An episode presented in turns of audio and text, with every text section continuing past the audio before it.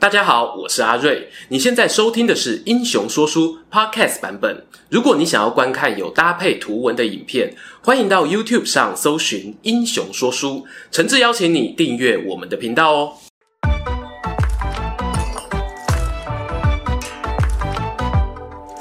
Hello，英雄说书的观众朋友，你们好，我是说书人阿瑞，替大家带来精彩的英雄故事。郎 K 啊，你听过“平生不是陈近南，就称英雄也枉然”吗？这两句话呢，是因为作家金庸的小说《鹿鼎记》而流传了好几个世代。今天就来说说这部小说里面的传奇人物——天地会总舵主陈近南的真面目。小说的背景啊，发生在大清康熙年间。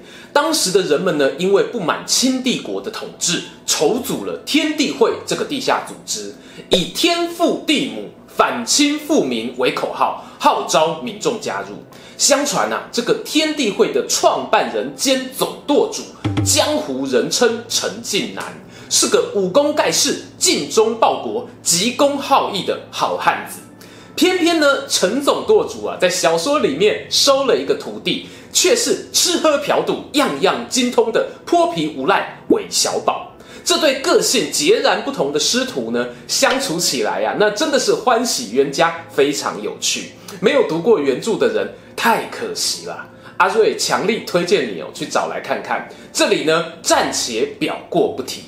那么，陈近南的出身来历到底是何方神圣呢？《鹿鼎记》小说的第八回有提到，总舵主初登场没多久，和韦小宝的第一次见面就决定收他当徒弟。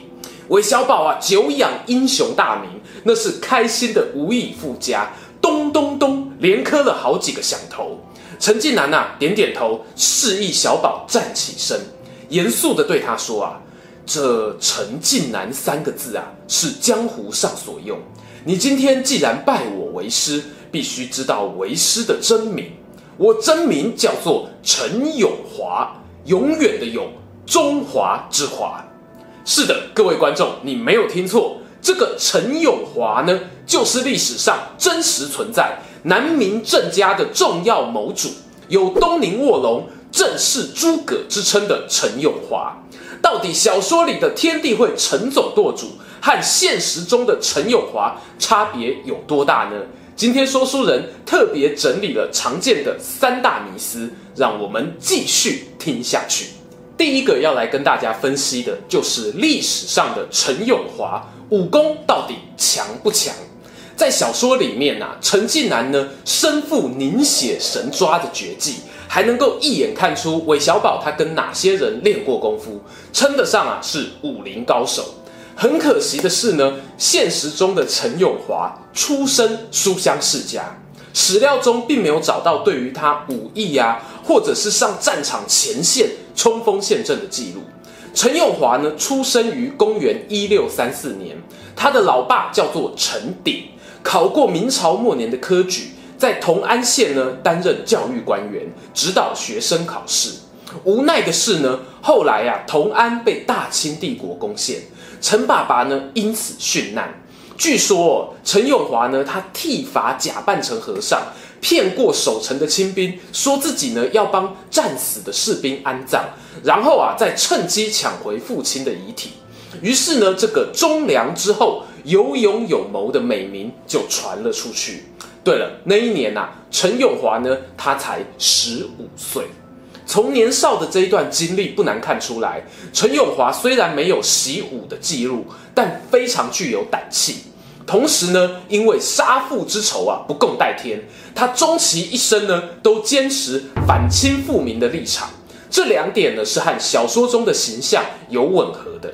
陈永华呢，他经历了丧父之痛，公元一六五六年来到厦门。当时南明的抗清大将郑成功正在招兵买马，延揽人才。陈永华就在友人的引荐之下，进到了储贤馆当中。不过啊，要注意一点是，此时的他呢，还没有担任什么正式的军职。接下来呢，就要带大家来看看第二个迷思了：陈永华他是郑成功麾下的第一军师吗？在小说《鹿鼎记》中呢，称呼陈永华是台湾国姓爷延平郡王郑成功手下的谋主。但我们从刚才的《皮海纪游陈参军传》史料中会发现，陈永华到达厦门的时候，还称不上是军中最大咖的幕僚，甚至还没有一个正式的官衔。不过呢，这不代表陈永华不受重视哦。郑成功还在世的时候，就经常对儿子郑经讲啊：“我把陈永华留给你啊，他就是你的老师。”而后来呢，郑经继位。也真的就任命陈永华为参军，手握军政大权。关于郑经继位这件事情呢，其实是一波三折，没有想象中那么顺利啊。大家对于上一支大肚王国的影片，不知道还有没有印象哦？我们在影片中提到的郑成功东征台湾桥段，大致上呢有参考了史实中的记载。你会注意到，国姓爷呢把刘国轩啦、马信等人带在身边，而陈永华当时很可能呢是留在金门、厦门辅佐世子郑经。历史上，郑成功是顺利攻下荷兰人驻守的台南，但他登台没多久呢就病逝了。因此，很多郑成功在台湾的传奇故事，什么去莺歌打怪鸟啊、剑潭插宝剑之类的。跟我们的《三国演义》重开机一样啊，想象力就是你的超能力啦。郑成功过世之后，有一部分的手下拥戴他的弟弟继位，而留在金门、厦门的郑经呢，则在陈永华、冯锡范等将领的协助之下，踏着父亲的脚步来到台湾，赶跑了叔叔，宣告自己才是郑家的接班人。因此，严格讲起来呢，陈永华啊，应该说是郑经手下的第一军师比较恰当。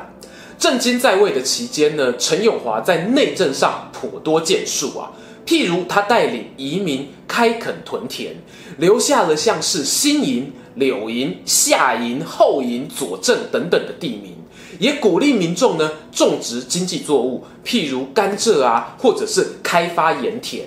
甚至哦，还改良了日晒造盐的制程，利用泼卤晒盐法生产高品质的盐巴，增加贸易收入。哎，有没有注意到哦？这还真的跟诸葛亮有一点像哦。诸葛亮当年在益州也有留下开发井盐的记录。陈永华呢，在拼经济拼出成绩之后，接着呢开始加强文化教育，选择汉人群聚的村庄啊，设立学校。同时，也建立了台湾有史以来的第一座孔庙，让儒家思想开枝散叶。由于啊，明郑时期呢，称呼台湾为东宁，陈永华的官位最高呢，就当到东宁总治。你可以想象成是台湾省长，基本上说是一人之下，万人之上呢，并不为过。好啦，陈永华台面上的官啊，当到这么大，那私底下他真的有创立天地会吗？答案呢，讲在前头哦，我觉得机会不大啦。第一个原因呢，是时间点都不上。陈永华是公元一六三四年出生，一六八零年过世，而天地会最活跃的期间呢，是公元一七五零年代左右，大约是乾隆中期。我们在讲台湾雾峰林家的那一支影片也有提到，相传林爽文事变就有天地会的成员介入。第二个原因呢，则是。天地会算是一个结构相对松散、扁平的地下组织，在他活跃的时期，有许多地方角头都自称是领袖。那究竟要以谁为首呢？其实很难有个准确的答案。由于陈永华和天地会相差了七八十年的期间，就算我当他是创会元老好了，我自己呢很难接受哦，一个这样聪明、有行政手腕的人，居然会拖到自己过世之后，这个天地会啊都还经营不起来。不过天底下的事情本来就很难尽如人意，不是说你是一个天才就一定可以以小博大、逆转胜的。陈永华虽然有东宁卧龙之称，但他也和诸葛亮一样啊，最后的下场都是抱憾而终。郑氏集团的小老板郑经呢，好几度想要挑战大清帝国，失败之后，渐渐的就失去了雄心壮志。军队中的派系斗争，成为压垮陈永华的最后一根稻草。他选择卸甲归田。不久后就病逝台南。顺带一提呢，陈永华的故居是在今日的台南成功大学例行校区的台文系系馆附近。在他过世后八年呢，当地有有改建一间寺庙，名为黄檗寺。有趣的是啊，这一间庙呢，后来还真的跟天地会扯上关系。民间传说呢，庙里有一名武艺高强的和尚，自称是郑家旧部的后人，就利用这一间庙啊，作为对抗清朝的秘密基地。我姑且呢，就把这当成是一个有趣的巧合了。终于啦，又来到了结论时间。今天的故事呢，虽然是从天地会总舵主这样一个大众文学的观点切入主题，最后呢，还是不免啊，要回到我从史料中理解的陈永华这个人是什么面貌。如果要说啊，陈永华是明政时期挂头牌治理台湾最具影响力的一位官员，我觉得十分恰当。在我们生活周遭呢，就有很多和陈永华相关的历史记忆留存了下来。譬如在台南市的永华路永华里，台南孔庙附近的永华宫，柳营的陈永华将军墓等等。台湾西岸啊，将近三百年来的宗教建筑、土地开发、军事堡垒，几乎都可以找到郑氏政权的蛛丝马迹。其实啊，今天做这个题材呢，也是为了未来一个更大的主题在铺路。最近呢，阿瑞有在阅读一些跟海洋亚洲有关的历史文献。顾名思义哦，这就是指和海洋有密切关系的亚洲大陆和岛屿，包括中国大陆沿岸、日本琉球以及东南亚诸国。希望哦，很快呢就能够在之后的台湾列传中和大家分享这一些读书的心得。